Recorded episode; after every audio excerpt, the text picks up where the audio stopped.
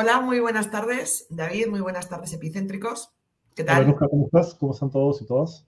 Llegó el invierno a nuestras vidas que no a nuestros corazones. Empezó, sí, pero lo bueno es que se fue el, el Aedes, ¿no? Aparentemente está retrocediendo está retrocediendo. Este, oye, yo creo que deberíamos empezar agradeciendo a los que nos siguen desde el principio, ¿no? Oscidador, eh, Juan Martín, Omi Níbero, Mova Party, David, Débora, eh, desde Australia, desde Oscillator, ¿no? Los, Desde Barcelona, desde Australia, desde provincias. Este, gracias. Gracias por, por, por estar con nosotros. Oscilador desde Barcelona. Sí, y alguien preguntaba si ya volvió Alf. Ya voy a hacer unos carteles así, ¿dónde está Alf? Lo echo de menos profundamente También está Cinética, que nos sigue siempre. Gracias a Antonio Varela, gracias a Héctor Johnny, gracias a Francisco Cano, gracias a Marco Aguirre. Muchísimas gracias a todos ustedes. Hoy tenemos Marta López de Castilla Delgado, también buenas noches a todos. Muchas gracias. Em, a ver, Em, tenemos hoy dos entrevistados de peso. Tenemos a la congresista no agrupada Flor Pablo para hablar de, bueno, de la decapitación de la exfiscal de Nación eh, Zoraida Ábalos y lo que esto implica. Y algo bien importante, que es que este Congreso también ha aprobado el nombramiento inmediato, sin evaluación, de los profesores que lleven tres o más años contratados. Este, y esto es, bueno, pues eh, una, una bomba más al sistema educativo. A la reforma magisterial, ¿no? Así es. Y luego tenemos como entrevistado al actor y director eh, Carlos Alcántara, ¿no? Director de la película A su madre, los amigos. Así que tenemos un programa bien chévere por delante, David. Sí, y eh, hoy hubo unas imágenes súper impactantes que estuvieron en las redes, en las redes de Epicentro también las publicamos y comentamos porque es una, fue una cosa, pero realmente de terror, de película, ¿no? Una película así de acción y de terror, una cosa bien fuerte. Anuja, cuéntanos qué pasó. Bueno, pues ahí va eh, nuestro Super Ricardo, ahí van a ver las imágenes. Esto ha sucedido en Los Olivos. Eh, en la camioneta blanca iba una empresaria, la intercepta un coche con delincuentes, la secuestra, hieren a su seguridad. Ella venía a dejar a su hijo en el colegio eh, un vecino graba, llama al 105 y se inicia, se pone, se activa todo un, todo un protocolo ¿no? para, para de, patrulleros y de policías para eh, seguir a los, al, al, carro de los asaltantes. Se desata una balacera brutal y finalmente la policía logra reducir a los secuestradores y rescatar a la empresaria, ¿no? Vamos a ver las imágenes, esperemos que las puedan ver bien. Ahí ven, ahí ven este, el momento donde bajan, este, corren, este, empieza la balacera. Ven ahí, es el momento en el que es rescatada, ¿no? Eh, se levantan cobardemente con las manos, eh, salen con las manos arriba, cobardemente los secuestradores, ¿no? Esta imagen a mí me parece brutal, ¿no? Desde otro ángulo, que es eh, la policía, este, ¿no? Después de la balacera que se ha y ahí sale en ese momento la empresaria y se abraza como si no hubiera mañana. Ahí vemos eh, que reducen a otro de los asaltantes, ¿sí? Y ahora es cuando, bueno, primero se aseguran de que de quitarle las armas a los secuestradores, ¿no? Son momentos muy tensos y realmente es es, nos grafica la inseguridad en la que vivimos, ¿no? El crimen organizado se ha adueñado de nuestras calles y de nuestras vidas, ¿no? Ahí este, están, ahí es cuando sale la empresaria, ahí vemos. ¿Qué este, momento? Sale, es brutal, ¿no? Eh, con eh, rastro de sangre en su pantalón y se abraza al efectivo policial. O sea, el miedo eh, que ha tenido que pasar esta mujer, ¿no? te interceptan, luego se, hay una balacera este, y te rescatan este, pues de milagro, ¿no? La sangre es de su chofer que resultó herido, afortunadamente está fuera de peligro, ¿no? Este, ha sido una gran actuación policial, pero este, lo cierto es que la inseguridad se adueñó de nosotros, ¿no? Por eso hay quienes exigen cambios al frente del Ministerio del Interior. Esto viene de muy atrás, David.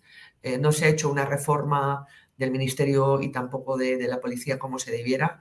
Y la verdad es que se juegan cada día el pellejo, nos lo jugamos todos, los ciudadanos, los policías, ¿no? Porque en, esa balacera podía haber muerto la empresaria o cualquier, cualquiera de los policías, ¿no? Que además, eh, eh, los eh, intervenidos son venezolanos, los tres. El chofer escapó, ¿no? El chofer huyó corriendo de la escena apenas se vio atrapado en el tráfico y todavía no lo encuentran, según entiendo. Y este, bueno, esto de que sean venezolanos ha despertado de nuevo este dicho, ¿no? Que xenofóbico, que hay que expulsarlos a todos, que cómo es posible, que se vayan, que hay que cerrar las fronteras. Bueno, acá siempre hemos dicho que eh, los justos no pueden pagar por pecadores, ¿no? Hay mucha gente venezolana que está en el Perú trabajando, sacándose la mugre por eh, subsistir y han tenido que huir de Venezuela porque hay una crisis terrible allá. Y también hay malos venezolanos que están delinquiendo y a ellos que les queda todo el peso de la ley, ¿no? Pero no hay que mezclar papas con camotes. Sí, no, no puede servir esto para hacer este, xenofobia populista, ¿no? Este, afortunadamente, como decimos, la empresaria eh, no ha resultado herida y su seguridad eh, pues se recupera satisfactoriamente, ¿no? Esa imagen cuando los interceptan y ahí sí levantan las manos, ¿no? O sea, encañonan, interceptan un carro, secuestran, este, se desata la balacera y bueno, e, es que a mí esta imagen de cómo ella se abraza al efectivo policial. se aferra con todo, ¿no? Se aferra con todo, ¿no? Y él, él ¿no? Este, no sé, es que nos jugamos la vida todos, ¿no? Y esto no debería ser así. No debería ser así. Eh, Lucas, quería comentar un tema vinculado a Daniel Llovera. Hoy en la mañana fue la audiencia, fue pública como se exigió desde la sociedad civil y eh, queremos pasarles un momentito, justamente el momento final de la audiencia en el que el juez le pregunta claramente al demandante, al señor Gómez de la Torre, que ha demandado por el presunto delito de eh, difamación al periodista Daniel Llovera, exactamente qué fue lo que dijo Daniel Llovera que lo agravió, cuál fue la frase calumniosa o difamatoria. Y es sensacional. es sensacional lo que dice. Vamos. Una preguntita que sea respuesta concreta. Señor Gómez de la Torre, ¿cuáles son los términos que el querellado ha utilizado en su contra que usted considera lesivos a su honor? Concreto. Eh, señor juez, el, lo declarado por Alberca los términos, doctor, concreto, ¿qué le dijo? Para que usted se sienta sorprendido no. Alberca, Alberca dice que yo lo... No, no, no, no. Sí. Eh, Alberca, no. ¿Qué le dijo? Todos esos términos, no, no, no, no, no, eh, todos esos eh, términos señor, han sido señalados por favor, doctor, por favor, por favor, al querellante. Al querellante le tiene una pregunta concreta. ¿Cuáles son los términos lesivos a su honor que ha dicho el querellado? El creador, como le dije, no ha dicho nada. Se ha cuidado muy bien de no, decir nada. El problema, el problema, doctor, es que él es el periodista. justamente es lo que yo le estaba diciendo al, abogado de la defensa. Doctor, no ha dicho nada. Justamente lo que yo estoy diciendo. ¿Con el doctor Arbizu o con usted? Es, un reportaje divulgación a título personal que asume el periodista asume el periodista y no se puede señalar aquí qué es lo que dijo el periodista. de la Torre está querellando al señor Llovera porque lo ha ofendido. Yo quiero saber cuáles son esos términos lesivos a su honor y reputación. La difamación, señor magistrado, la difamación a lo que a, la ofensa que se... Bueno, más claro el agua. Hemos retransmitido esta mañana la, la audiencia que eh, después de muchos pedidos y recojo de firmas fue pública y al final, ¿no? La pregunta del millón. ¿Qué términos utilizó en su contra Daniel Llovera que usted consideren que han sido lesivos para su honor? Entonces trató de irse por los cerros de Úbeda. No, que lo he dicho por Juan, por Pedro, por Pepito. No, no, no. ¿Qué palabras ofensivas utilizó en su contra Daniel Llovera? Ninguna, pero él es el periodista. Como dicen los abogados, a confesión de parte, relevo de pruebas, ¿no? O sea, ya, ya está, con esto, o sea, ¿qué, qué, qué sentencia va a haber que no sea eh, una cosa absolutoria, ¿no? O sea, Daniel, recordemos que el juez tiene hasta mañana para emitir su resolución por este caso. Sí, bueno, pero han sido cinco años y medio de Daniel este, pasado por el Prensapuré, eh, horas y horas de, citas, de buscar documentación, ¿no? Y el desgaste que eso implica. Y bueno, que podrían seguir apelando. Porque eh, primero pasó hasta segunda instancia el tema de la prescripción y esto es la primera vez que se pronuncia el juez sobre el fondo. Entonces, podría seguir esto ad infinitum, ¿no? Este, y cuéntanos qué ha pasado con Zoraida Ábalos. Bueno, ya sabemos que el Congreso la inhabilitó de la función pública ayer por cinco años y además aprobó la denuncia constitucional en su contra, lo que implica un claro atentado, utilizando la palabra, eh, un atentado contra la separación de poderes, David. Así es, fueron 71 votos a favor, ¿no? Llamó la atención que básicamente todas las bancadas, excepción de las de izquierda, bueno, estuvo Perú Libre también eh, de acuerdo, Silvana Robles después de la votación renunció al partido Perú Libre, pero eh, digamos fue una alianza de estos sectores conservadores que ya hemos visto en otras oportunidades desmantelar las instituciones del Estado que le han dado un golpe al Ministerio Público, porque eso es lo que es, ¿no? O sea, eh, la institución que tiene la potestad de ratificar y sancionar o retirar jueces y fiscales es la Junta Nacional de Justicia, no el Congreso.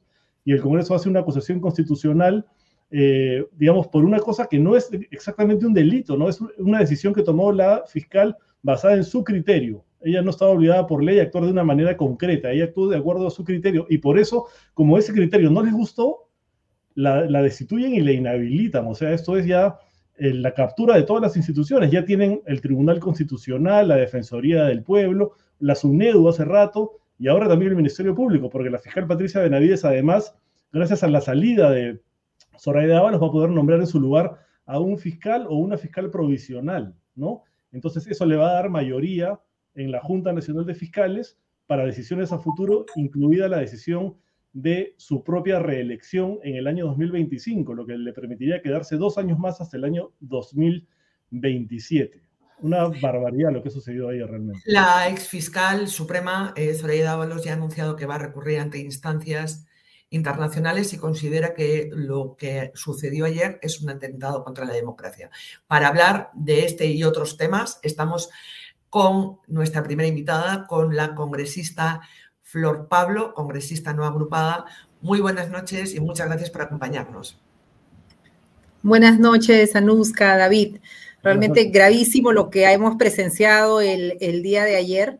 Eh, creo que todos vemos cómo la democracia, la institucionalidad se va cada vez eh, eh, copando, debilitando, y, bueno, en medio de un contexto también de, mucha pobreza, ¿no? Entonces creo que lo que ha pasado ayer efectivamente ya nos dice que toda la estrategia de copamiento va pues en un avance tremendo, ¿no? Comenzaron con el Tribunal Constitucional, creo que esa es la evidencia más clara de la forma de actuación del Congreso, eligieron a medida, un tribunal constitucional que les ha avalado una contrarreforma, como en el tema universitario, cuando el mismo TC dio fallos que permitieron formular la reforma en su momento.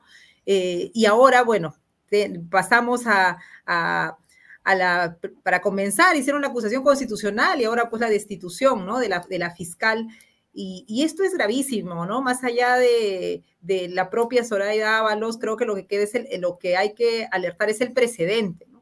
Ahora en nuestro país, si hay un fiscal que no le parece a una mayoría en el Congreso el criterio jurídico que haya tomado, simplemente le abren una acusación constitucional y, pasa lo que ha pasado con la, con la fiscal Soraya Ábalos, ¿no? Realmente es gravísimo yo creo que quiebra totalmente la autonomía de los poderes, ¿no? Y, hace un copamiento, como bien señalado, ¿no? Acá el interés es tener mayoría para sostener a la fiscal de la nación, para tener mayoría y poder también elegir, por supuesto, a los jueces y fiscales. En general, hay, eh, lo que estamos viviendo en este momento es eh, realmente muy, muy grave para nuestra democracia, para la separación de poderes. Cuando ya no hay separación de poderes y no hay respeto a las instituciones, ya no podemos hablar de democracia en un país, ¿no? Y estamos en ese, eh, ahí ¿no? En el, eh, creo que en la, cuerda floja, ¿no? De hacia dónde vamos. Y, realmente hay que preguntarnos eh, si tenemos que cambiar las reglas, ¿no? Si el Congreso tiene que seguir eligiendo, por ejemplo, al Tribunal Constitucional, ¿no?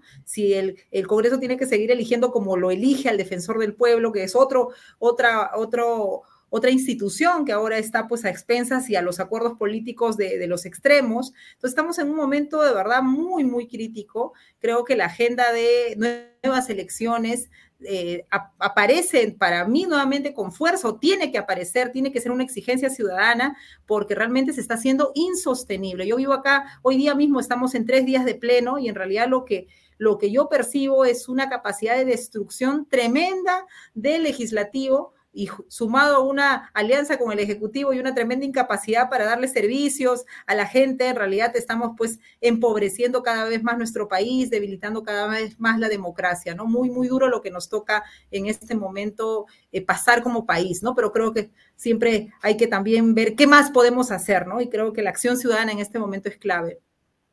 Sí, justamente sobre, sobre ese tema, eh, usted mencionaba que el Ejecutivo tiene una suerte de alianza con el poder legislativo, ¿no? Entonces, en este caso, por ejemplo, eh, me, han llamado la atención dos eh, declaraciones muy puntuales, que en el mismo sentido, los expresidentes del Tribunal Constitucional, Ernesto Blume y Óscar Urbiola, han declarado que ellos están de acuerdo con lo que ha pasado ayer en el Congreso, que ella merecía eh, la, destitución, la destitución y la inhabilitación. Entonces, ¿Qué hacer en un escenario así? Digamos, se habla mucho de, la calle, porque en otras ocasiones efectivamente han habido manifestaciones, eh, marchas que han logrado frenar estas cosas, pero ahora no estamos viendo nada de eso, más bien hay una especie de apatía en ese sentido, por lo menos por estos temas puntuales. Lo del adelanto de elecciones se, se prevé para mediados de julio, pero por este tema hasta el momento no ha pasado nada. Entonces, ¿qué hacer para frenar esto? Mira, en realidad yo no veo eh, que el Congreso vaya a ser un actor en la solución de esta situación. Al contrario, es, es parte del, del, problema junto con un ejecutivo que igualmente su, la finalidad de ambos es la sobrevivencia, ¿no? La sobrevivencia y capturar las instituciones del Estado para sus intereses, ¿no? Eh, ¿Por qué interesa la Junta Nacional de Justicia? Porque ahí se eligen jueces y fiscales, porque en varios de los partidos, de derecha como de izquierda, hay investigados entre sus líderes políticos y conviene, eh, conviene que hayan jueces y fiscales ad hoc a esos intereses, ¿no? Y, todo lo que estorba, lo que molesta y no va en la línea política, en realidad lo que buscan es hacer lo que han hecho con la, con la fiscal Soraya Ábalos, ¿no? Sacarlos de, carrera, sacarlos del juego, ¿no? Entonces creo que eso es lo peligroso y lo que hay que advertir. Efectivamente, a mí también me gustaría eh, ver una calle más activa, ¿no? Como lo ha habido realmente eh, en situaciones así, uno veía una reacción ciudadana mucho más activa, ¿no? Yo creo que nos ha pasado factura entre la pandemia, entre el desgaste, el descrédito también, que ya eh, a la política y en general a todo, eh, a las instituciones, hace que nos desgastemos, pero creo que es momento de, eh, de, de poner por delante qué cosa queremos, ¿no? Cómo queremos ver nuestro país. Yo creo que la viabilidad de nuestro país está en la defensa de la democracia y a eso hay que concentrarnos. También extraño no solamente la calle eh, y su capacidad de organización, sino también los líderes políticos, tanto de derecha, de izquierda como de centro. ¿Dónde están esos líderes democráticos, esas lideresas, esas políticas y políticos que puedan en este momento eh, hacerle, hacer frente a toda esta arremetida ¿no? que hay desde, desde el Congreso? Y acá hay una responsabilidad también de los partidos, ¿no? porque siempre se mira al Congreso como si fueran eh, un ente ajeno. ¿Dónde están? O sea, acá hay que pedirle cuentas por ejemplo, a César Acuña de Alianza para el Progreso, a, la señora Keiko Fujimori a cada uno de los líderes políticos, porque los partidos son los que traen a los congresistas a este Congreso, ¿no? Y no son ajenos a las decisiones que toman. Y, luego, claro, salen como los grandes defensores de la democracia cuando lo que están haciendo es destruyéndola, ¿no? Eh, Anuska, ¿quieres? Eh, bueno, a mí, me gustaría ir a un tema que... Eh, sobre el que usted ha puesto el, reflector. Perdón. A ver, una de las cosas que ha aprobado el Congreso eh, es que los profesores que hayan estado contratados tres o más años son nombrados automáticamente sin ningún tipo de evaluación. repito, todos los profesores que lleven tres o más años contratados por ley, por decisión del Congreso, a partir de mañana ya pasan a ser nombrados sin ningún tipo de evaluación. Esto es dinamitar eh, nuevamente la carrera magisterial y dinamitar la, los pocos avances que habíamos hecho en materia de calidad educativa. Mire, yo antes de pasar al tema este gravísimo también, yo quisiera solo dejar este punto, ¿no? Dentro de lo que podemos pensar como salidas. Ahorita hay una serie de organizaciones eh, eh, juntándose, viendo la forma de plantear un adelanto de elecciones vía un referéndum, ¿no? Y hay un kit que se ha comprado, que se ha adquirido por organizaciones tanto políticas de la sociedad civil y están en esa recolección de firmas eh, a nivel de, la ciudadanía, ¿no? Yo creo que esa ruta, por ejemplo, también hay que explorarla, ¿no? Hay que explorar la ruta de una acción ciudadana y una solicitud, ¿no? De un, referéndum desde la sociedad civil que es posible hacerlo, ¿no? Entonces, creo que no hay que quedarnos porque la sensación de verdad que estamos atados de mano y que estamos esperando que alguien lo haga, eh, yo creo que todos estamos como esperando a ver quién se pone delante, ¿no? Y mientras no asumamos todos que todos tenemos que dar un paso adelante y tenemos que comenzar a activar, eh, sea en colectivos, sea en alternativas como estas del referéndum, en realidad vamos a ¿Quién, ha, ¿quién ha comprado ese kit? Flor, ¿quién ha comprado ese, ese kit? Hay una coalición ciudadana por el referéndum, ¿no? Eh, donde están organizaciones diversas. Yo he tomado conocimiento hace unas semanas porque también está mi partido, el Partido Morado, junto con diversas organizaciones. Eh, pero no es un tema, una iniciativa solo del Partido Morado, al contrario, es una iniciativa de la sociedad civil donde hay que sumarnos, ¿no? Los partidos democráticos, los colectivos, la ciudadanía y comenzar a exigir eh, un adelanto de elecciones y, comenzar a exigir, bueno, un, planteamiento de, reformas también, ¿no? Esa es una alternativa y, hoy día, por ejemplo... Perdón, le interrumpí, digan, digan. Y hoy día también vi una convocatoria para este sábado, ¿no? De jóvenes universitarios. Entonces creo que... así es, así es. Y de verdad, desde acá los jóvenes eh, ese es el momento. A mí me tocó, yo fui joven en los 90, ¿no? Y creo que mi generación nos tocó salir a las calles, recuperar la democracia desde nuestras diversas organizaciones y de nuestras diversidades también. Y creo que aquí, más allá que seamos de izquierda, de derecha, de centro, de barrios, de zonas más acomodadas, de la zona urbana o la zona rural, aquí lo que tenemos que hacer es no quedarnos quietos en nuestro lugar, expectando y viendo cómo nuestro país es tomado por mafias, porque eso es lo que está pasando. En realidad que hay muchos intereses partidarios, políticos, económicos que están copando las instituciones para su beneficio. Y eso tenemos, que, por lo menos mi, compromiso de estos días acá en el Congreso cerrando una legislatura es comenzar a decir las cosas tal cual están ocurriendo. Ya no podemos decir parece, ¿no? Acá no podemos dorarnos la píldora. Aquí están viniendo por todas las instituciones y lamentablemente en ese escenario, ¿qué hacemos? Es la fuerza de la ciudadanía, la fuerza de los jóvenes, los que tenemos que recuperar eh, la democracia en nuestro país. Y yo creo que están esforzándose tanto y apresurándose tanto en desbaratar todo, que yo sí confío en que esa energía de indignación eh, va a comenzar a surgir. Ver la noticia de que el sábado hay movilización de jóvenes, eh, sumémonos, sumémonos y creo que ese es el, el, camino, ¿no? Porque yo de verdad no les podría dar la promesa de que en el Congreso, no, acá hay una contraprestación de votos terrible, hasta quienes son tus aliados un día para defender reformas como la reforma universitaria, hoy, ayer han votado en contra de la reforma docente, ¿no? Eh, en realidad, yo no podría decir que hoy día, por ejemplo, en el Congreso, yo pueda armar un bloque democrático de defensa de la reforma docente, porque en realidad ha sido mayoritario, han votado todos porque está pues el tema de la mesa directiva, entonces hay que contraprestarnos votos, está el tema de la bicameralidad, entonces yo te doy, tú me das, entonces acá no hay principios, no hay defensa de reformas, y bueno, se trajeron abajo el corazón de la reforma docente, que es la meritocracia.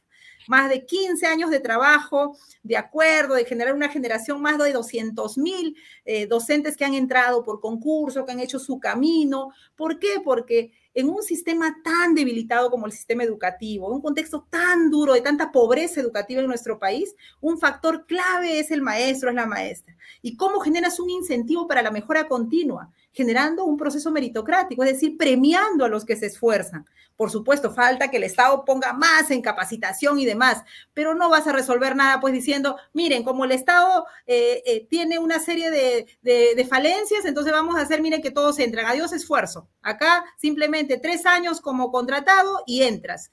¿Quién va a perder la razón central de la educación? Los estudiantes. Todo papá, toda mamá quiere que sus, sus, hijos sean enseñados, atendidos por el mejor maestro. Siempre preguntamos, ¿quién te ha tocado? Ay, me ha tocado tal que es excelente maestro, excelente maestro. Bueno, ahora la escuela pública, porque el que tiene dinero va a ir a una escuela donde va a poder exigir mejores maestros, pero quienes pierden son nuestros niños, nuestras niñas de las escuelas públicas y especialmente de las zonas más empobrecidas. Yo acá espero que los maestros, los, esos maestros que se han esforzado, que han creído en la meritocracia, que son más de la mitad del magisterio, se ponga de pie. No pensando solamente, porque claro, qué fácil, ¿no? El nombramiento automático, pero en la educación los maestros tenemos que ser y somos responsables de asegurar que nuestros estudiantes aprendan. Yo de verdad todavía hay una reconsideración, he presentado una reconsideración ayer, a ver, a, llamar a la reflexión a mis colegas. Eh, ahí tengo que reconocer, por ejemplo, a Fuerza Popular, que ha sido la única bancada que ha apoyado y hemos quedado en minoría, hay una reconsideración, el resto todos aliados en la contrarreforma. El señor no, se fue, no fueron por educación, les quiero contar. Eh, como no se daba el debate de esta ley contrarreforma en la Comisión de Educación, se fueron a Constitución, donde está el congresista Luna, y se fueron a Trabajo, donde está la congresista Sigri Basak. Entonces sorprendieron a todos, trajeron y dijeron el derecho de los profesores a la estabilidad laboral. ¿Y dónde quedó el derecho de los estudiantes a tener buenos maestros? ¿Dónde quedó la búsqueda como país de una mejor educación? Realmente eso está pasando hoy día en el Congreso, en medio todo el tema de Zoraida Ábalos, del golpe a la democracia, aprovecharon, ¿no? Como han hecho en otros momentos en contrarreformas, aprovecharon el partido de fútbol en otros momentos, ahora aprovecharon que todo el país estaba dolido, preocupado por todo lo que va pasando, pero hoy día en las noticias, eh, Anuska, David, nada de esto. Realmente yo sé que la inseguridad, todo el tema del sicariato es un problema muy sensible, pero no puedes ocultarle a la gente que sepa que ayer le has dicho, mira, no nos importa la educación de tus hijos. Eh, es, eh, en realidad creo que también aquí tenemos que comenzar, yo agradezco mucho esta entrevista por eso, porque creo que son los medios alternativos los que al final eh, cumplen en este momento un rol de información, ¿no? De, de, decirle a la gente lo que está pasando en nuestro país y comencemos todos a reaccionar, ¿no? Se tienen que volver a tirar los dados de la democracia, tenemos que volver a nuevas elecciones. Lo que hay en este momento es absolutamente dañino, tanto en el Congreso como en el Ejecutivo. Y cuando se vuelvan a tirar los dados, elijamos mejor. Y yo espero que los partidos, a los partidos hay que pasarle la factura de esos malos congresistas, esos malos eh, candidatos que han puesto a competir en las elecciones en nuestro país. Eh, Flor, eh, para que, para que los epicéntricos eh, sepan, ¿no? Esto del nombramiento automático en realidad es agenda del FENATE, del FENATE. Ah, sí, claro. Que, era el sindicato de Pedro Castillo, que él lo legalizó, lo autorizó, ¿no? La iniciativa viene de bloque magisterial, pero ha sido aprobado con los votos de Tutti y Mondi. O sea, los que los que decían comunista, no sé qué, de repente aprueban el nombramiento automático sin evaluación de profesores que lleven tres años contratados, cuando la contratación de los maestros depende en lugares, sobre todo alejados de eh, gobiernos regionales, hasta de municipios. O sea, a mí me pueden contratar durante tres años si yo tengo amistad con el alcalde o con el gobernador regional y eso automáticamente me da, me garantiza un puesto de trabajo para el resto de mis días, pero no cualquier puesto de trabajo, educando a los niños, educando a la gente joven. Así de cruel es, porque claro, la gente puede pensar, bueno, pero claro, que tú entres como en, digamos, en la bolsa de trabajo del Ministerio de Educación. No, este, a los profesores o a los sustitutos o cuando hay vacantes o cuando no llega un profesor, el propio municipio o el gobierno regional contrata a quien quiere. Entonces es, es perverso en realidad, ¿no? Es, es terrible. Mire, yo creo que para el desarrollo de nuestro país, uno de los profesionales más importantes porque se trabaja con nuestros niños, aporta su formación, hace que desarrollen sus capacidades. Realmente el, el, rol del docente es fundamental. Tú puedes tener una escuela, mira, en mi caso, yo he estudiado en Caraballo, en un pueblo joven, mi escuelita de esteras, muy precaria, muy precaria materialmente, pero mi profesor era un hombre fuera de serie. Llegaba temprano, dedicado. Y, igual mi secundaria, yo estoy en una escuela pública. Así es que, como le digo a veces a los profesores, a mí no me pueden decir, mira, porque no tengo esto, no enseño bien. El Cuando hay un buen maestro, Anuska, eh, David, mira, el camino del aprendizaje, del desarrollo de nuestros niños está hecho. Y lo que estamos diciéndole ahora es, te puede cambiar, la, vida. te, cambia la vida, exactamente. y la educación es la herramienta para sacar de la pobreza a nuestra gente, es la herramienta para que la gente que no esté condenada, que si nació en una puna, que si nació al pie de un cerro, si nació en una condición, se apagó la no, no, te estamos, le estamos escuchando, congresista, le estamos escuchando. Estaba yo, se me apagó acá la cámara, dije, era que, me estaba extendiendo. bueno, estamos aquí, las cosas del en vivo. Y le decía, bueno, que, que gente que uno puede decir, ¿no? Por lugar donde nació, es ahí, eso es casi la pobreza, ¿no? De generación en generación. ¿Quién rompe el círculo de pobreza? La educación. Por eso es tan trascendental. Realmente yo eh, estoy eh, entre, la verdad, más que molesta, eh, sintiendo un dolor muy grande por la, la, capacidad de este Congreso de no ponerse del lado de la gente y del desarrollo de nuestro país. ¿Cómo es posible que luego de tantos años, mira, esta reforma comienza en el gobierno aprista con la ley de carrera pública magisterial? Ahí era voluntario el ingreso había por mérito, pero por, iba, era voluntario, ibas mejorando tus salarios. Luego el 2012 la ley se extiende para todos, ¿no? Entonces entra con más fuerza. Mira, tenemos 10 años de ley de reforma, el año pasado hemos hecho la evaluación, hay muchos aspectos por mejorar, pero lo que más valora los maestros es a mí en función de mi desempeño y de mi esfuerzo y de mi capacidad, me pagan más o menos, voy ascendiendo en ocho escalas que tengo y y sabe, eso que antes pasaba, ¿no? A mí me pasó porque yo soy profesora. Cuando yo terminé la universidad fui a la UGEL, no había ley de carrera y me dijeron, no, acá tienes que venir con un conocido. Yo no podía tener un contrato, no podía entrar al sistema.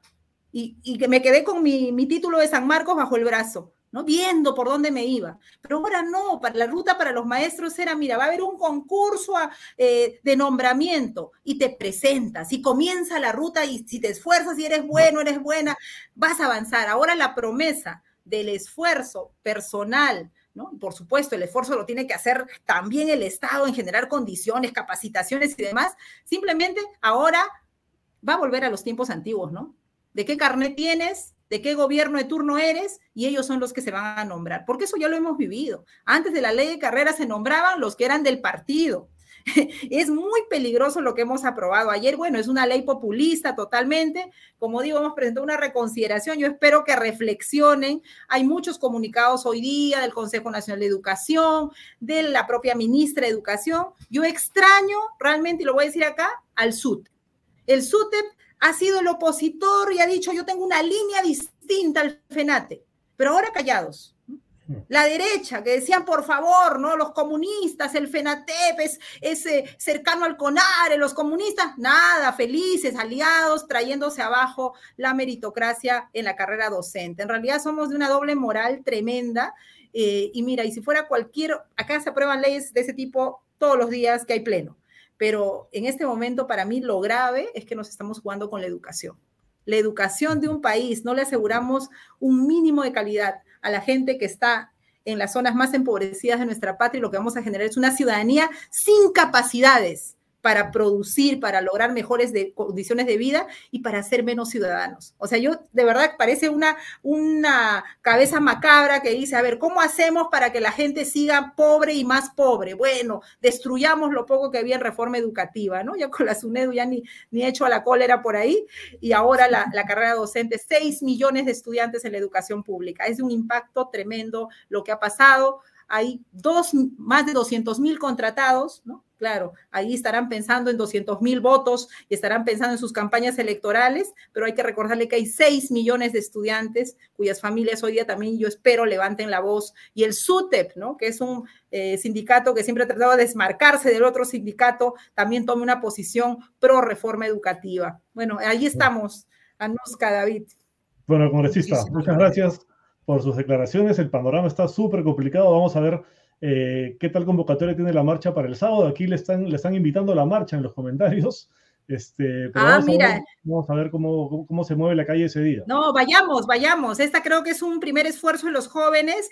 Eh, yo les voy a decir que sí voy a ir, eh, así, porque pero no como, no, no en una lógica de, de verdad de, de, congresista, sino de ciudadana, porque yo sí extraño realmente, extraño realmente que los ciudadanos en este momento no nos indignemos. Están pasando demasiadas desgracias en nuestro país. O nos indignamos ahora y comenzamos a organizarnos y a salir, o simplemente nos va a costar más recuperar lo que, lo que, lo que nos están arrebatando. No nos están arrebatando solamente eh, la democracia, la educación, sino de verdad la posibilidad de ver un país viable, un país con oportunidades para todos, ¿no? Yo creo que hay que tenemos que sumar, tenemos que sumar porque si no, ¿a dónde vamos a llevar a nuestra patria? Y creo que a todos los que nos duele nuestro país, desde el sector que seamos, del lugar que estemos, que no dormimos tranquilos en las noches diciendo, ¿por qué es que esto pasa? ¿No? No nos quedemos en nuestras casas renegando, sino salgamos, salgamos a respaldar a los jóvenes que han tomado la iniciativa y yo creo que poco a poco se tiene que hacer sentir una voz renovada,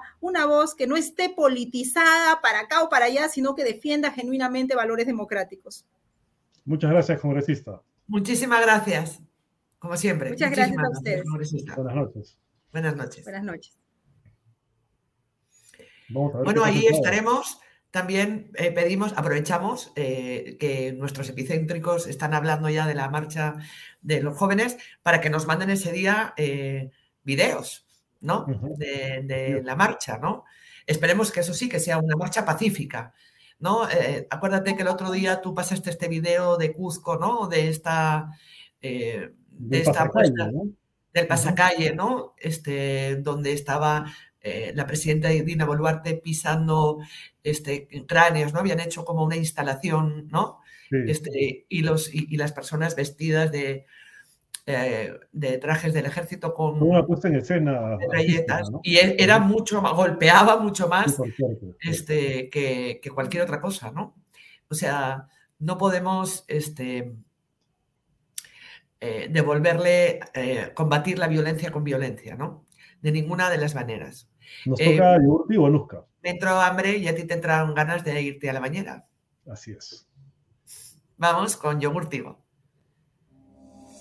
Comienza tu día contigo, con el yogur natural y balanceado de Tigo. Solo frutas frescas, mieles y algarrobinas que se derriten en tu boca, especialmente seleccionadas para ti. En el cuidado de tu alimentación, Tigo está contigo. Tus días siempre son mejores con yogur Tigo.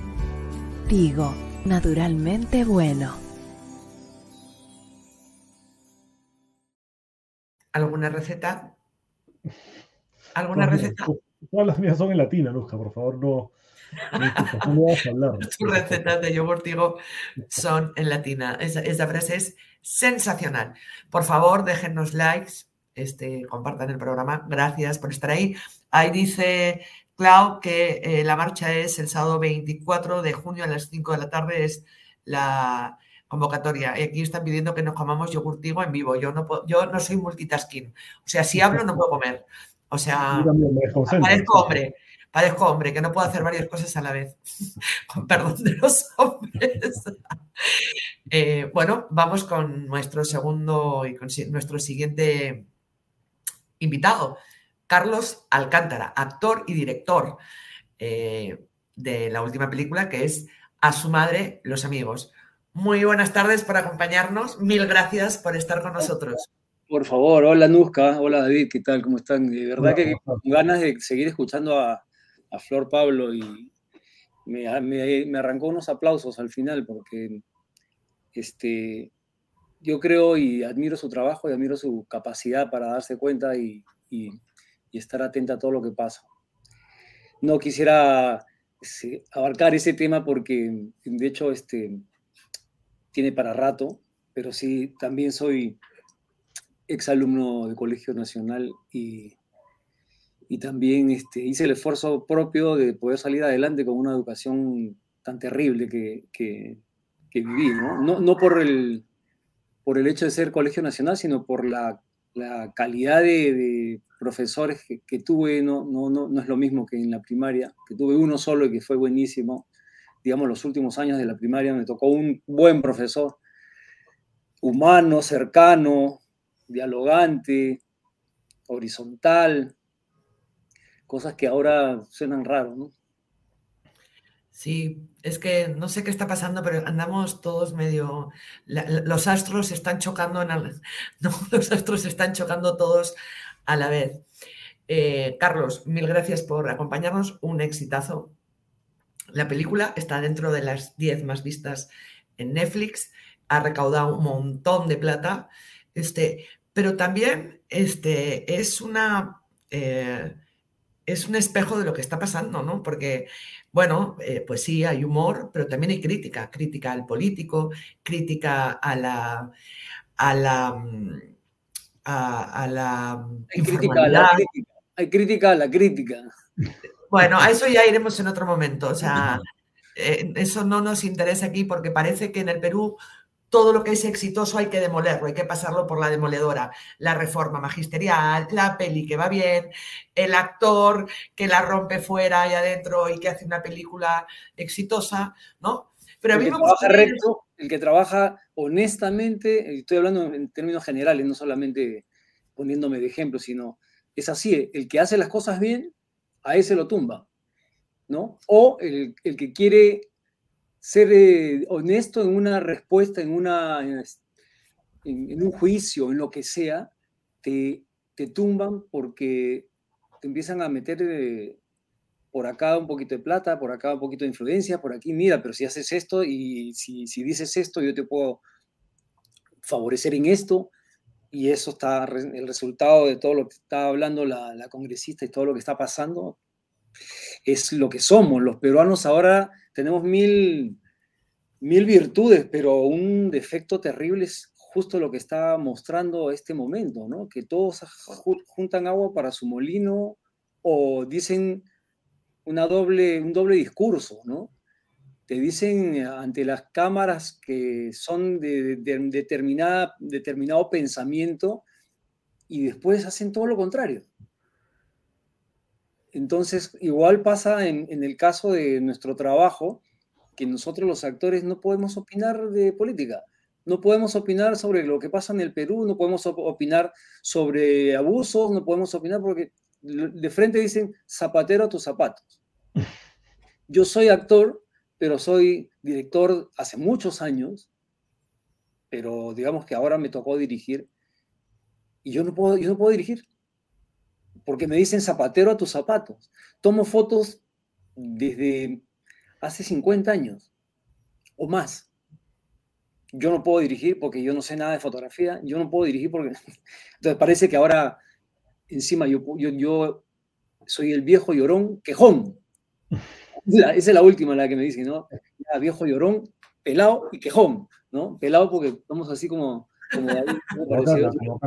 pero yo estoy ahorita en una transición a un personaje, ¿no? Que te conté, Anuska, en algún momento te, dije que estaba este, listo para, para hacer una, una, serie, una invitación en una serie en Colombia para ser de policía. Entonces, eh, esa es la parte más bonita de mi trabajo, que es el momento de la transición, cuando empezamos a dejarnos el pelo largo, eh, los bigotes, o a, adelgazar, o engordar, o prepararnos, aprender a, hacer este buceo submarino, ¿no? aprender alguna actividad que nunca hemos hecho. En, mi caso me encanta aprender un poco de todo, ¿no?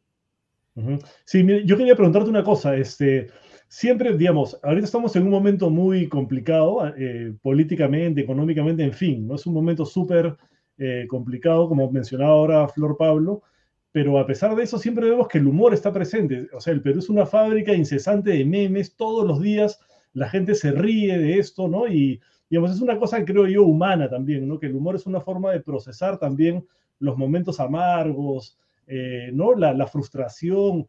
¿Tú cómo crees que el humor nos ayuda a eh, procesar este tipo de cosas como el momento en el que estamos viviendo ahora? A sobrevivir. sí, el, humor nos ha hecho sobrevivir. Esa es una buena observación. Creo que desde que tengo yo uso de razón, tal vez este, me jaló más el, humor en la televisión, me jaló más este, el humor en el barrio, porque no solo en mi barrio, la unidad vecinal de Mirones, sino en todos los barrios hay una esquina, hay un grupo, hay gente que se sienta, se para a escuchar a alguien que viene a contar algo. Eh, en, las, en, las, mismas familias, las reuniones, las fiestas son la música, la comida, bailar y el chiste, ¿no? Todo gira alrededor. Tú pasas y, y caminas por los barrios y hay gente reunida y en algún momento vas a escuchar, o alguien que se ríe de una forma muy... Y eso ha generado que sea un escape ante todo lo que hemos pasado como país, todo lo que hemos pasado como, como civilización, como vecindario, ¿no? Las cosas tristes también nos ha tocado reírnos y, y creo que en ese sentido somos un país bastante risueño, pero nos hemos pasado también, creo, ¿no? Porque ya hay, hay lugares donde tendrían que ser serios y dan risa, ¿no? Y, y, ahora también se malinterpreta y se, se, utiliza la palabra payaso para insultar. Y yo siempre saco, la, saco las garras y, hoy un ratito, un poco respeto a los payasos. O sea, un poco respeto al circo. Y si este, ese es un circo. No. El circo tiene sus cosas, sus defectos, como el, la utilización de los animales pero es un trabajo humano, de comunidad, todos trabajan, empujan el coche para el mismo lugar, tienen que viajar juntos, tienen que convivir, y el resultado es una función linda para la gente, para que se diviertan. Y cuando salen los payasos, es el momento, ¿no? El payaso está utilizado para, para hacer una transición de, una, de, de, un número a otro. Si se acuerdan, cuando han ido a los circos, este, llegaban los payasos y hacían y iban cambiando atrás todo, se iban preparando los otros y ya salía ¡eh! una voz así bien aguda, mucha pintura. Y duraba un minuto y de repente ¡pum! se apagaba la luz y aparecía otro gran número. Entonces mucho cuidado con decirle payaso a una persona de forma despectiva porque es un trabajo bastante, bastante no dejo de moverme. Yo tengo pulgas, te hablo y empiezo a moverme. bueno, yo soy un poco así, ¿no? Que estoy así, este, David es más, es más así, más... A mí me gustaría ser lo zen que, que veo a David porque... Sí, claro. Solo por fuera, ¿eh? que lo sepas. Solo por fuera, porque tenemos un sitio de un yogur y entonces yo me esfuerzo por buscar recetas que no sé cocinar. Entonces le pregunto a él y él me dice, no, yo quisiera una bañera llena de yogurtivo. O sea que esto de eso ah, por eso, decía latina. Por eso hablaba de latina. Yo, yo siempre pensando maliciosamente, decía, ¿por qué hace publicidad a un, a un canal? Y decía, pucha, no, pues claro, era la, yo lo he visto así, decía, yo pusiera latina. Este, me gustaría hablar un poco de tu peli. ¿No? Una peli que está siendo eh, exitosa, le pese a quien le pese. Este, porque aquí en Epicentro no castigamos el éxito este, eh, por default, ¿no? Que parece que es lo que hay que hacer. Entonces, ¿todo es mejorable? Efectivamente, todos somos eh, perfectibles y todos somos mejorables, pero es una película de éxito. ¿Qué es lo que más te gustó eh, de esta experiencia de ser director? Has sido codirector en, en otras de las, de las películas de A su madre, pero ¿qué es lo que más has disfrutado, Carlos? Yo creo que el, control de, todo, ¿no? Del poder este, plasmar por primera vez lo que siempre estuve dándole y pensando y, aprendiendo durante todos los trabajos, desde hace 37 años que soy actor profesional y he estado en mil rodajes, en mil novelas, series, teatro, obras de teatro, y siempre yo con la cabecita ahí de como, ah, ¿cómo lo haría yo? Me gustaría hacerlo así. Y creo que en esta película he disfrutado de poder poner en práctica todo lo que he aprendido durante muchos años. Este, de saber que tengo una escena y que tengo que armar esa escena, cómo imaginarme la escena, leerla primero en el guion y pensar cómo puede ser porque lo otro, la otra parte en una película es la parte técnica, que para eso están las cabezas de cada área que vienen y te proponen al leer el guion, te dice, oye, yo creo que esta película la deberíamos hacer con este tipo de iluminación. Mira, he pensado este tipo de colores para esta escena, que es un poco, digamos que cálida, ¿no? Este, alguien que me dice, he visto unas locaciones este, espectaculares para, para poder este, hacer una escena, tal escena. Oye, la película va a sonar así, ¿qué te parece? Esta canción, ¿qué te parece para esta escena? Los actores, cada uno viene con una propuesta. Eh, mejor que la otra. Y yo digo, sí, digo, no, digo, mejor así. Ah, qué buena idea, ya, hagámoslo así. Este, pucha, te juro que, me, salió la, la idea de seguir dirigiendo toda mi vida, porque dije, qué lindo, qué bonito, porque el único responsable del trabajo de una película final es el director. O sea, si la película es buena o la película es mala, es el director. Y yo sabía a dónde me metía en asumir, el control total. Entonces, le he puesto todo, le he puesto toda mi información, todo mi conocimiento también en el tema de humor, porque hay algo que también eh, puedo decir que tengo experiencia. ¿no? Por ahí siempre recalco que yo no me considero un comediante, pero considero soy actor, soy clown, hago comedias, pero comediante a mí me suena una cosa con mucho más respeto, porque el comediante hace y genera humor desde que se levanta hasta que se acuesta, escribe guiones, eh, o sea, hay otros comediantes. Pero en una película yo me he sentido, es más, tengo comentarios de, de gente que primera vez que me, con la que trabajaba y me decía, y tú nunca has dirigido, oye, pero parece que hubieras dirigido toda tu vida, porque aparte hay que tener una personalidad, es como un director técnico, ¿no? Un director técnico de un, de un equipo de fútbol. Tienes que tener llegada, tienes que tener don de mando también, tienes que tener un poco de, de imponerte y cerrarte en lo que tú quieres y también estar abierto a que todo el mundo te, te dé su opinión, no como tienes que hacerlo, sino sugerencias técnicas, pero el director finalmente eres tú. Y yo he tratado de mantener también una línea que eran las asumares, ¿no? Porque este es, digamos que Asumare 4. Una saga. Acá está. Asumare 4, pero es un poco eh, la, la idea de poder yo hacer mi propia propuesta cada director tiene su propuesta. Esa es otra parte que no, que no se ha hablado mucho, ¿no? Eh, a veces en la crítica también quieren que uno de repente sea este, como, como tal director, o es que yo no he visto a tal director, por eso he hecho este mamarracho, así entre comillas, ¿no? Y, yo no tengo que hacer una película igual a, a, la propuesta de los otros directores. Entonces, si no, ¿para qué dirijo? Para copiar estilos, para copiar esta es mi propuesta. Mi propuesta era media teatral, media la película.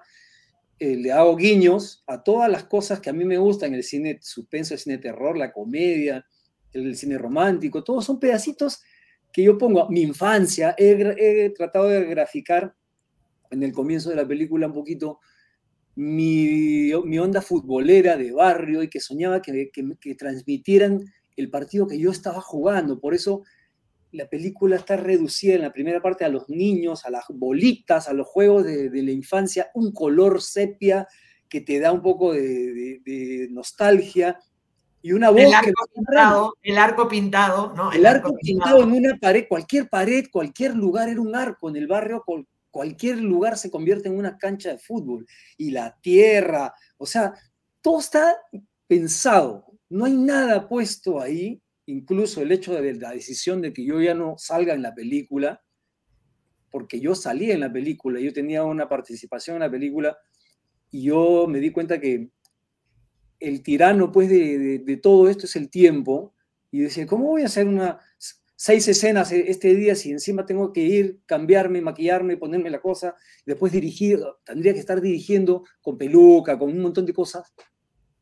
Tomé la decisión de no, de no estar en la, en la película y fue creo que acertada. Por eso es que yo aparezco también un poco al final, porque en realidad es la película, como lo digo siempre, es la película en la que, más estoy. Porque estoy detrás de todo, detrás de, desde que se ha escrito la película hasta la última, el último día de postproducción, de sonido, de audio, de musicalización, cada ruidito que aparece, cada sonido que tú escuchas de un señor que vende catre botella, que compra catre botella, de un pájaro, de, una, hasta de una bocina, este, estoy detrás yo, la decisión de una canción, de, una, de un efecto especial, ahí estoy yo, en presencia, haciéndolo y, o, también sugiriendo en cada color, cada cosa. Estoy súper agradecido. Entonces, no me van a, no me van a tumbar, no me van a detener eh, más bien esto me sirve a mí para seguir adelante. Yo no he hecho una película para ¿A, qué te refieres, Carlos, con que no te van a tumbar o no te van a...? Porque aparentemente... Por algunas, críticas que ha recibido... Sí, pero yo voy a... La forma de las críticas. Más la forma de la crítica, porque críticas han criticado mi, mi actuación y nuestras películas toda la vida.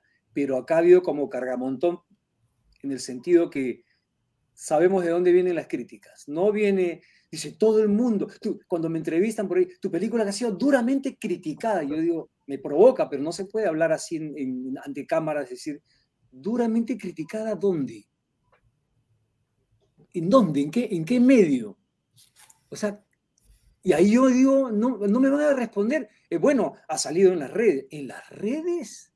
En las redes, las redes son, ahorita es lo más fuerte que hay, pero a ver, contabilicemos lo que hay en las redes versus la cantidad de gente en la calle que, que me para o, en todo caso la gente que ha ido a ver la película y es mucho más la gente que ha ido a ver la película y que la ha disfrutado. Si no, no sería exitosa, si no, no estaría en el primer o segundo lugar en, Netflix, este, si fuera mala. ¿No les parece? O sea, si la película fuera realmente como todo lo que le ha tildado, lo que pasa es que el cargamontón ha sido, vamos a ponerlo en primera plana, los medios, prensa escrita, prensa, copian y pegan y sacan titulares como si esto fuera.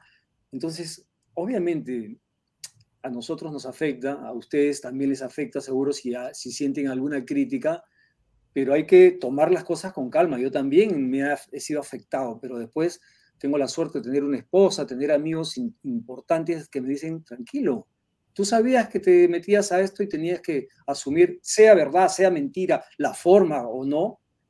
Hay que poner el pecho y poner la espalda y aguantar. Pero esto no te puede mermar ni físicamente ni emocionalmente para dejar de, dirigir y dejar de seguir creando. Esto es una forma distinta a hacer lo que he hecho yo en el, teatro, en el, unipersonal, que yo también dirigí. Porque tú Yo recuerdo ese unipersonal que era sensacional, fue, fue delicioso. Y eso lo hice solito. O sea, tuve una, alguna ayuda en algún momento, pero eso lo he hecho yo solo. Entonces, ¿qué? Ahí no critican, ¿no? Ah, no es buen director. Yo no estoy haciendo las cosas para agradar a cuatro, a cuatro críticos de cine. Esa es una opinión totalmente personal. Yo hago las cosas porque Asumare se merece seguir con esa línea que las tres primeras películas han llevado un montón de gente al, cine y, y las propuestas han sido más digeridas, un, cine mucho más, más frontal, más claro, no hay tanta cosa difícil de, entender, los colores. Esta más bien es la propuesta un poquito distinta a nivel de, de repente de fotografía, hay más oscuridad, hay un poco más de, de, riesgo con respecto a la, puesta en escena. ¿Me entiendes? Entonces, eso por ahí puede, puede de alguna forma arañar un poquito las vestiduras de la gente que está acostumbrada a ver gran cine y, y por eso me, de repente ha sido, ah, este ha querido, ha querido dársela de cineasta todo el tiempo.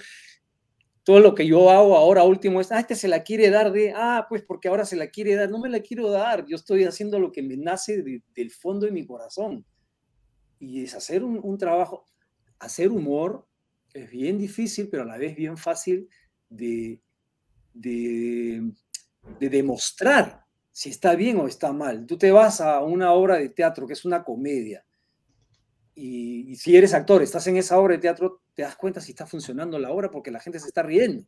Tienes la temperatura ahí, claro. Si tú haces una comedia en el cine y la gente sale y, ah, o en el cine se han reído, porque hay varias formas de, medir. Hay la risa, hay la risa con grito, y la final es la risa con aplausos, ¿no? Ya de ahí vienen variaciones a la risa cuando golpeas a tu compañero, o te tiras al piso, o te haces así, ¿no? Pero a mí me han contado, y lo, también lo he percibido, he ido al cine y la gente se ríe mucho en la película, aplauden al final, cantan la canción, ¿qué está mal entonces, digo yo? ¿Qué está mal? ¿Tener éxito? ¿Tú crees que está mal tener éxito? No, no. No, no, digo, cuando tú preguntas qué está mal, ¿tú crees que eh, tu éxito este, es lo que te está perjudicando tu éxito dentro, tanto dentro como fuera. Yo no puedo gustarle a todos, Yo no puedo, yo mi trabajo nunca ha sido este, unidireccional. Yo estoy abierto a, las críticas, a aprender. ¿Cómo sería, sería mezquino si yo me pusiera que no me digan nada? Ustedes no saben, porque yo he hecho, yo he hecho un trabajo totalmente desde el, desde el fondo del corazón. Y hay a los que le gusta y a los que no le gusta, y punto. Y, y si no te gusta, bacán, dices, no me gustó, pero ya de ahí a, a, meter cosas y palabras y dientes o, horribles que yo, yo, yo abro ahora mi, mi, mi Instagram o, mi Facebook y, y, recibo gratuitamente insultos o, o un comentario directo hacia mí como si me conocieran y, y, antes no. Antes yo no sentía eso. Entonces yo digo, acá, acá hay, o hay una maquinaria, ¿no? Acá hay una cabecita o dos cabecitas, o no sé, y que dicen, sí, vamos a, a tumbarlo porque, no sé, porque le tengo cólera, le tengo envidia. Tú sabes que la envidia es una es una, es algo totalmente negativo, pero es peor generarla. Yo creo, creo, creo que estamos de acuerdo, ¿no? O sea, la envidia, ya envidiar es malo, pero generar envidia hacia otra persona, eso es más malo. Sí. Me, parece que, que, es un poco lo que, lo que yo siento. Ahí, ahí, como yo no, de repente no soy o no, no pertenezco tanto a, a este nuevo mundo de, de las redes, lo hago, tengo mi, mi, mi, Instagram, mi Facebook y ahora TikTok. Tratas, este, tratas, tratas, ya estamos en una edad que uno trata, trata. Es súper divertido. y también se me ocurre hacer programas de YouTube. Tengo todo en mi casa para, para hacer un programa de YouTube y entretener y divertir. Eh, me gusta el fútbol, también quiero hacer un programa de fútbol. O, ¿Y te vas a meter en eso? ¿Te vas a meter en eso? ¿Cómo? ¿Y te vas a meter en eso? ¿En hacer un programa de YouTube? Que no necesariamente mostrándolo, ¿no? Estoy vinculado al fútbol hace, hace mucho tiempo y, tengo muchas, muchas este, ideas y cosas por, por, desarrollar, pero me gustan los animales, me gusta la fotografía, me gusta la carpintería, me gusta bordar, tejer, este, hay mil cosas que me, que me, me encantan hacer y que también las podría compartir. Ahora se me ha dado por, por tocar, por tocar este, música en mi casa, entonces, pero ya no se puede todo eso entraría en un programa, eso sí. Sí, entonces, eh, de repente, pero tengo otra carrera, tengo una carrera que, que, está eh, yéndose afuera, que, que, no, que estoy actuando afuera. Justamente te quería eh, preguntar por eso, Carlos, este, porque a ver si otro día nos vuelves a acompañar para hablar de otras cosas. ¿Qué proyectos tienes, no? Porque eres, o quizá el actor con más proyección, ¿no? hacia afuera en estos momentos, ¿no? ¿En qué proyectos andas? Yo en octubre tengo, eh, nuevamente vuelvo a trabajar con, con, una productora en República Dominicana que hicimos El Año del Tigre. Es una película que, es muy buena, muy chévere, pero no tuvo mucho, mucho, mucha pegada aquí en Perú. Se estrenó. Eh, voy a ser protagonista de una siguiente película, también con Disney de por medio, y es una película de aventuras. Por eso estoy tan emocionado porque a lo, a lo, Indiana Jones, un poco así, no, no, como Indiana Jones, pero es, una, es un buscador de tesoros y voy a trabajar en bastantes escenarios naturales. Para eso me estoy preparando. Eh, ahorita, en, dos semanas, tres semanas, me estoy yendo a Colombia, invitado a un capítulo de una serie que se llama Secuestro al vuelo. Y este, lo último que he hecho también, he estado en México en la, en, las, en la serie Travesuras de la Niña Mala, basado en la, en la novela de Vargas Llosa, que ya tiene una temporada, yo entro en la segunda temporada en un capítulo también, pero, pero es, es, es bacán. Y este año se estrena aquí en Perú una película que hicimos en pandemia hace un par de años en España, que se llama La Casa del Caracol. Se va a estrenar en el Festival de Cine de Lima y va, va, vamos a tener temporada en los cines. Es un thriller, no, no hago nada gracioso, pero es interesante trabajar en España, eh, trabajar con actores españoles, con actrices, actores y dirección totalmente española. Una linda experiencia. Paz Vega, por ejemplo, ¿no? Paz Vega, con Javier Rey, está este, Elvira Mínguez, están unos capos, oye, de verdad, increíble poder tener esa oportunidad y estuve en el refugio, en el refugio que fue una comedia que también vino acá al Perú y en el refugio estuve compartiendo roles con Loles León, con María Barranco, con este Antonio Dechent, son, son unos gruesos. Te lo juro que cuando yo veo, digo, yo estaba ahí al ladito con las dos actrices de Almodóvar, con, con gente con mucho recorrido y nunca me he sentido tan, tan, este, así, nunca he flotado en el aire como, ay, yo estoy trabajando. No, te juro que es, es parte de mi vida, de mi aprendizaje, seguir creciendo, seguir aprendiendo. Y la idea es este, seguir trabajando fuera. Voy a estar también en, tengo unas propuestas de Chile muy interesantes para el próximo año y una película argentina que está que se llama Vindicta, que es una película que se va a hacer eh, dentro de un tren. Había un tren muy famoso entre Bolivia y, Chile, y este, ambientada en 1940, creo, 1950, por ahí. Eso es este, un gustazo haberte tenido. A ver si otra vez este, pues, nos acompañas para hablar de otras cosas. lo que este, quieran. Gracias por producir películas aquí. Este, gracias por habernos acompañado, Carlos. Un gustazo. Gracias a ustedes por darme una ventanita para poder expresarme un poco de lo que tengo en el corazón y lo que tengo en el alma. Lo, lo que tengo es mucho agradecimiento al público que siempre me ha, me ha levantado el dedo y siempre ha ido al cine, al teatro, a donde me presente. Gracias, chicos. Gracias, a ti. un súper abrazo. Muchísimas gracias. Gracias a ustedes. Chao. Carlos. Este, ¿nos vamos al departamento? Toca Invent, sí. sí, Mobiliaria Invent. Invent, eh, ya saben que es uno de nuestros auspicios. Inmobiliaria Invent tiene proyectos en toda Lima. Suárez 739, eh, General Suárez 739, eh, Miraflores, entrega inmediata. Además, en Invent eh, te atienden personalmente. Cuotas desde 4.300 soles al mes. Y es una inmobiliaria donde te atiende una persona, que es importante. O sea, tienes un teléfono para ti al 965-770-775. Yo lo siento, pero con la nueva tecnología esto es un horror y yo agradezco tanto que uno levante el teléfono y al otro lado alguien le diga, a ver, ¿en qué le puedo ayudar, por favor? Es un ser humano, ¿no? Mm. Un ser humano, efectivamente. Inmobiliaria Invent, en casi todos sus proyectos, tienen espacios comunes, los edificios, y tienen lo que a mí me encanta, que es este sitio, eh, aparcamientos de bicicletas. David. Muchas gracias, Invent. Por... Gracias. Y ahora tenemos un breve de algo que ha pasado eh, que es PTM. A ver. Bueno, esto fue eh, el lanzamiento desde la Cámara Nacional de Turismo de Perú Travel Mart 2023. Que quede claro que esto ya existía desde hace varios años, esto de Perú Travel Mart, pero esta vez tuvieron la genial idea de ponerle estas siglas. Ahí está, Perú Travel Mart. Es para impulsar el turismo y los negocios a nivel internacional, pero PTM, digamos, todo el mundo lo abrevia, especialmente en las redes sociales, como una grosería que, está, a la que estamos muy habituados en el Perú, ¿no? Que decimos para todo. Entonces, me parece bastante desafortunado que pongan PTM, ¿no? Este, como, como logo y todos se toman la foto de más felices, nadie se da cuenta. Es, es increíble. Bueno, o quizá, a ver, aguanta. Me hizo, pensar, que incluso puede haber sido a propósito. Es que es lo que te iba a decir. O sea, porque a ver, yo soy de, prensa y digo que se me queden quietos porque esto es sensacional.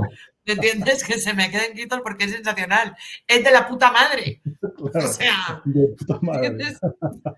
Es muy bueno, pero entiendo que han retirado de sus redes las, las fotos a raíz de la en, en Twitter.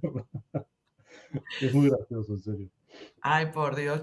Sí, porque ahora que veo al señor ahí disertando, y claro, con o sea, que, decir, las letras en grande, así como que puede ser irreverente, ¿no? Puede ser como esto de psicología inversa, ¿no? O que llame la atención. en el mundo de las redes es como que hay que llamar la atención todo el tiempo, todo el rato, ¿no? Este, es como si tuviera subtítulos, ¿no? Hablando... es como si tuviera subtítulos, como que está diciendo puta madre, ¿no? Y ahí le ponen el subtítulo para los que no escucharon. No, además, eh, también este, simulando la bandera del Perú, ¿no? La P en rojo, la M en rojo y la T en, ¿no? Quizás es el subconsciente, ¿no? Es el subconsciente. de verdad que es increíble. Bueno, lo que no está en nuestro subconsciente es, son las salsas B y D, que es otro de nuestros auspicios. A ver, el sabor que buscaba, salsas B y D, lo he dicho bien, Clara Elvira, salsas B y D, este, porque yo que tiendo a cambiar los nombres, este, a ver, hay salsa de mayonesa, ketchup, salsa inglesa, barbacoa, barbacoa ardiente, ají y alguna más que Willy Su me reclamará mañana. Este, ya saben, bueno, pues Clara Elvira le pone, Daniel le pone, era el ají que le pone a la papa. Es, está, Daniel está ¿no? Así tiene eh, siempre ansias del ají. Eh, Clara Elvira con la barbacoa para arriba y para abajo. Cada uno hace sus... Yo utilizo la mayonesa, con, por ejemplo, con mayonesa, zumo de naranja, coñac, un poco de pimienta, revuelto, oh, así le da unas vueltas y es una salsa. ¿Cómo? Sí, mira, es mayonesa, B le echas Media naranja, el jugo de media naranja, le estrujas así con la mano, claro, que no le caiga la pepita, ¿no? Este, un poco de pimienta y un chorro de coñac. Si no tienen coñac, es que en España como que al coñac se le echa todo, ¿no? Es decir, somos como alcohólicos anónimos, ¿no? Todo lo que va al horno le echa uno coñac, ¿no? Este, y si no hay coñac, pues, pues, pues un poco de whisky, ¿no? O lo que sea. O si no, nada. Si no, solo la mayonesa con el zumo de naranja y un poco de pimienta, le das unas vueltas y pues te cambia, te cambia la ensalada, ¿no? Así es, aquí ponen, hoy fue un buen programa de PTM. Gracias, muchísimas Vinagreta Nusca. Oye, pues igual le ponen un nombre a una salsa BID así, Vinagreta Nusca. Pues de verdad, prueben, prueben esta receta que les he dado, porque este es un histórico en mi casa. Me falta el eslogan final. A ver, eslogan. ¿Lista? Ahí va. Vamos. Con todas las cremas. BID con todas las cremas. Muy bien, ya saben, ahí tienen nuestro QR, nuestro RQ. Eh, Denle like al programa, no se olviden de darle like. Denle like. Este, ¿Vale pisco? Sí, vale pisco, pregunta Carmen Cervantes. Pisco, mayonesa, BID, un poco de zumo de naranja este, y muy poca pimienta y unas vueltas así. Y, o sea, como en un vaso de agua pequeño, eh, la mitad de mayonesa, eh, como a ver, ¿cómo diría yo? Como una jeringa pequeña de pisco, este, media naranja y un poco de pimienta. Le das unas vueltas y pues ya me cuenta a ver cómo le fue.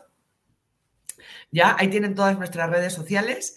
Este, ya saben que se pueden suscribir por 35 soles al mes este, para colaborar con nosotros. Este, y ahí tienen el teléfono, el 955 101 558. 100, 100 955-101-558. Muchísimas gracias. Oscilador, Oscilador, gracias por tu generosa contribución en el programa de hoy. Ahí seguimos con todas las noticias. Este, uy, mira lo que dice Fernando, madre mía, de esas cremas quiero. Ajá, no te vas a arrepentir, Fernando. Muy bien, muchísimas gracias, gracias por acompañarnos y nos vemos eh, a todas horas, porque estamos trabajando a todas horas en todas nuestras plataformas. Gracias por acompañarnos y un besazo a todos. Gracias y un beso también a Beso, David. Chao. Buenas noches.